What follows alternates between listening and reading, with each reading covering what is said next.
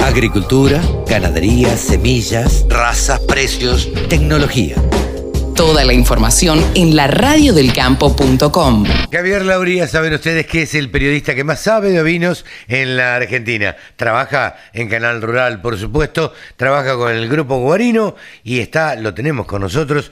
Tenemos el placer de presentar a Javi Lauría. ¿Cómo te va, Javi? Carlitos, qué placer saludarte. ¿Cómo estás vos? Muy bien, muy bien, por suerte. Cansadito del viaje, pero bueno, pero hemos llegado hace un ratito, pero bueno, trabajando como siempre, uno se debe a esto. Bien, bien, sí, sí, aparte tenemos una suerte que siempre lo charlamos y a mí me, me gusta que lo charlemos. Tenemos una suerte de trabajar de algo que... Que nos gusta. Claro, y no es una carga tan pesada, voy a serte sincero. No, hombrear, hombrear bolsas en el puerto, eh, la verdad es que no es. No, tal cual, tal cual. A mí la verdad que me, me gusta y y aparte, siempre lo decimos, los locutores nos pagan por hablar. Pero totalmente, nos pagan por hablar. ¿Te imaginas que a mí me tiene que poner un algodón en la boca para pararme? Pero si no... Y a mí hasta me da culpa. No te lo voy a negar, hasta a veces me da culpa. no, bueno, cada uno estudia lo que puede, lo que quiere y lo que le gusta. Totalmente, creo que esa es un, una de las, de las suertes que tenemos, pero ojalá más gente pudiera pudiera decir yo vivo de lo que de, lo que me gusta. De lo que me gusta, realmente, realmente. Javi, ¿cuáles son los temas de la semana en, en Ovinos? Mira, tenemos varios temas. Eh, me parece que tenemos que empezar a mirar lo que se viene, que estamos a un, con un pie ya en Palermo, por más que falte un mes, eh, ya estamos eh, con un pie en Palermo. Bien. Palermo es una exposición muy interesante que permite mostrarse, también implica una inversión muy importante para los ovejeros porque está llevando a los animales que la realidad es que no te dejan la ganancia como te pueden dejar las vacas, lo tenemos que decir. Sí, sí, sí. Eh, porque significa una inversión de eh, la estadía en la zona de Palermo o alrededores, Palermo, Recoleta o por ahí cerca, durante 10 días para al menos tres personas. Sí, claro, claro. Eso esto me parece que está bueno analizar un poco el trasfondo. Eh, muchos de los productores y de los oyentes de la radio del campo saben lo que significa, pero muchos otros que quizás eh, son más urbanos, está bueno contarles. Pero totalmente, Javi. El yo, esfuerzo. Yo hablo siempre de, flete, estadía, viáticos, eh, la limpieza que te cobran en Palermo, eh, y un montón de cosas, eh, la verdad es que sale carísimo poner ahora. Eso sí, no tenés otra vidriera como esa. No, no. Lamentablemente. no hay. No, no, no. Lamentablemente, eh, vidriera como esa no hay. Pero bueno, eh, es el costo. Te querés mostrar, querés vender más caro tus animales cuando salgan al remate. Y bueno, hay que mostrarse para eso. Exactamente, exactamente. Y me parece que eso está bueno porque mm, a veces hay gente que pasa desapercibida y mucha gente que, que quizás consagrándose un año en Palermo, sus animales cotizan más caro. Sí, claro. Eh, pero que hay que establecer una diferencia también, porque algunos preguntan y uno quizás, que, que quizás, hablo de mi caso, yo no era tan, tan experto en juras y remates que se dan en Palermo, yo siempre pensaba que el gran campeón iba a ser el más caro en el remate. Ajá. Ahí comprobé que no, porque quizás el animal más lindo no es el más funcional. Ajá. Y la hembra más linda, o sea, el macho más lindo, o la hembra más linda, no son los más funcionales. Por ejemplo, eh, me acuerdo cuando vi un toro Brangus que salió reservado gran campeón, que se vendió al doble que el campeón, el gran campeón. Claro. Salió segundo, pero se vendió el doble. Y cuando fui a entrevistar al dueño, que casualmente eh, también se dedica a las ovejas, eh, él me dijo, el animal ya está vendido. O sea, no, ya está vendido, ya está pagado. Claro. Porque claro, un animal y una un, un sinónimo de virilidad y, y de gran de ser un gran animal o un gran ejemplar para producción es el tamaño de eh, la circunferencia escrotal. Sí, claro. El tamaño, básicamente, es un sinónimo de la producción espermática que puede llegar a tener ese animal.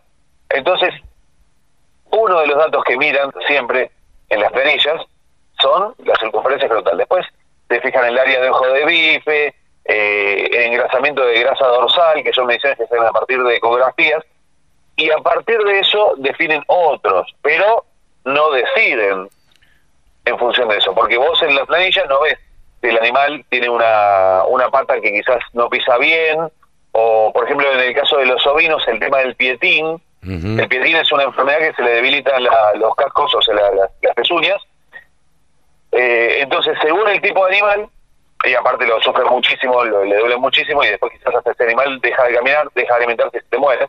Según el tipo de animal, la raza y demás, se observan esos detalles también.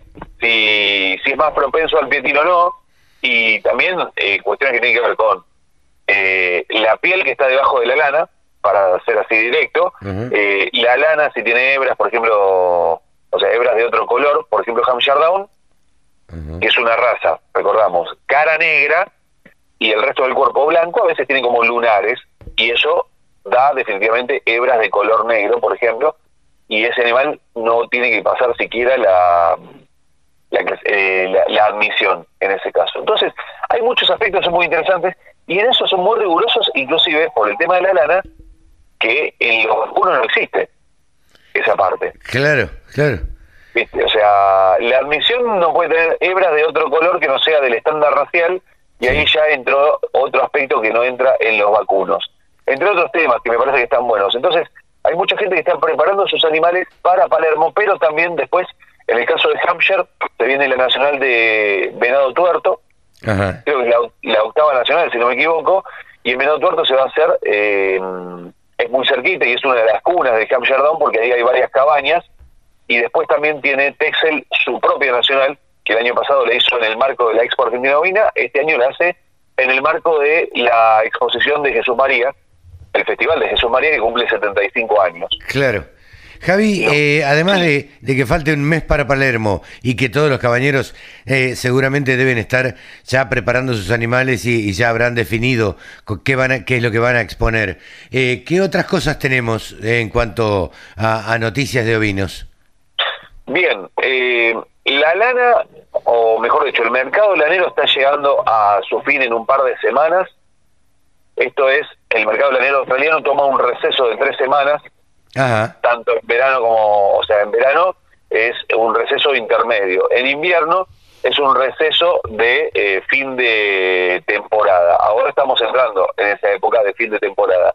Lo cierto es que tienen sus fluctuaciones, pero si comparamos con el año anterior, no hay una diferencia radical, donde vos decís hay un 10, un 15% de diferencia, no lo hay por estos días, lo cual te da una pauta de que encontró una cierta estabilidad. Pero, pero, cada vez le da más lugar a lo que tiene que ver con las lanas sustentables, las lanas certificadas. Esto eh, es importante tenerlo en cuenta, los que certifican sus predios, certifican sus animales, certifican sus procesos, a tener en cuenta este detalle, que no es menor. Mientras mejor son las condiciones para los animales, bienestar animal, para el predio, bienestar predial y para la gente, bienestar social, eh, mejor va a ser la condición en la que esos animales, a partir de certificaciones, van a lograr eh, valores. Es decir, certificación que ya hemos hablado, pero lo podemos reiterar mil veces, la famosa RWS, que es el estándar de, de lanas responsables o estándar responsable de lanas, que lo que habla es justamente esto, buscar ser responsable con el predio, los animales y la gente que trabaja en el lugar para que eh, justamente esa certificación, ese sellito, se dé aproximadamente un 10% más de ganancia. Esto es chequeado, dato chequeado. ¿no es sí, sí, sí, o sea, aumenta, aumenta el valor de la lana estando certificado.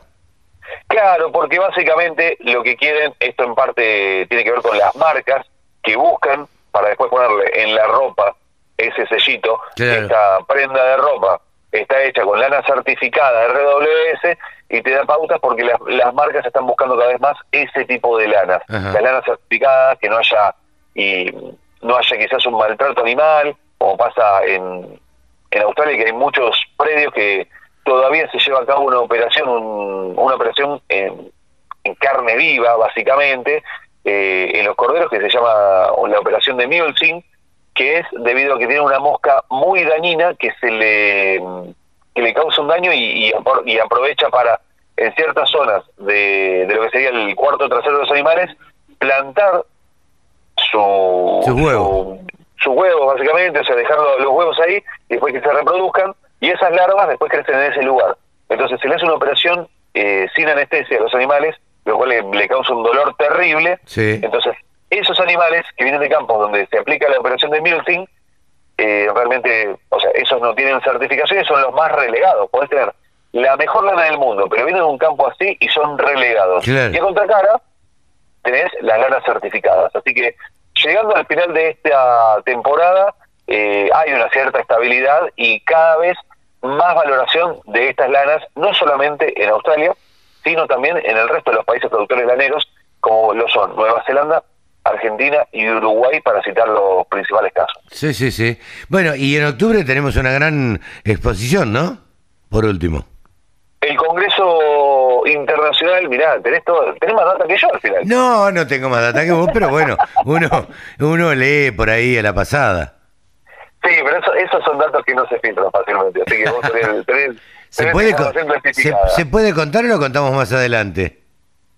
Así, tiramos el título, Congreso Internacional Ovino en Córdoba, eh, es el segundo, si no me equivoco, se había hecho el anterior en octubre del 2019, después por pandemia no se pudo hacer ni 2020 ni 2021, y en esta oportunidad este Congreso que va a congregar, y es internacional porque tienen eh, disertantes de gran cantidad de países, eh, no argentinos, lógicamente, eh, de Chile, Uruguay, Brasil, eh, Colombia, México y creo que Paraguay también, y no sé si alguien de España, tengo que mirar bien el, Sí, el sí. programa que me está llegando en estos días, pero la verdad que es un, un congreso muy interesante, eh, donde vayas a la parte que vayas, va a tener dos focos principales, que son la carne y la leche, Mm. vayas a la parte que vayas, vas a tener seguramente aportes y para tomar nota de punta a punta. Mira vos. Bueno, para tenerlo en cuenta, octubre entonces, Congreso Internacional Ovino. Del 20 al 23 en Córdoba. Bien. Eh, Javi, mil gracias como siempre y este seguiremos charlando la semana que viene, ¿te parece? Por supuesto, siempre que, que vos quieras, yo voy a estar presente. Y si no querés, me meto de sopetón y listo. Está muy bien, está muy bien. Buen fin de semana, Javi. Igualmente para vos, Carlitos. Abrazo y saludos a todos los oyentes. Javier Lauría, el periodista que más sabe de vinos en la Argentina, ha pasado en los micrófonos de la Radio del Campo. El campo es el motor del país. Prende ese motor. Prendete a la radio del campo.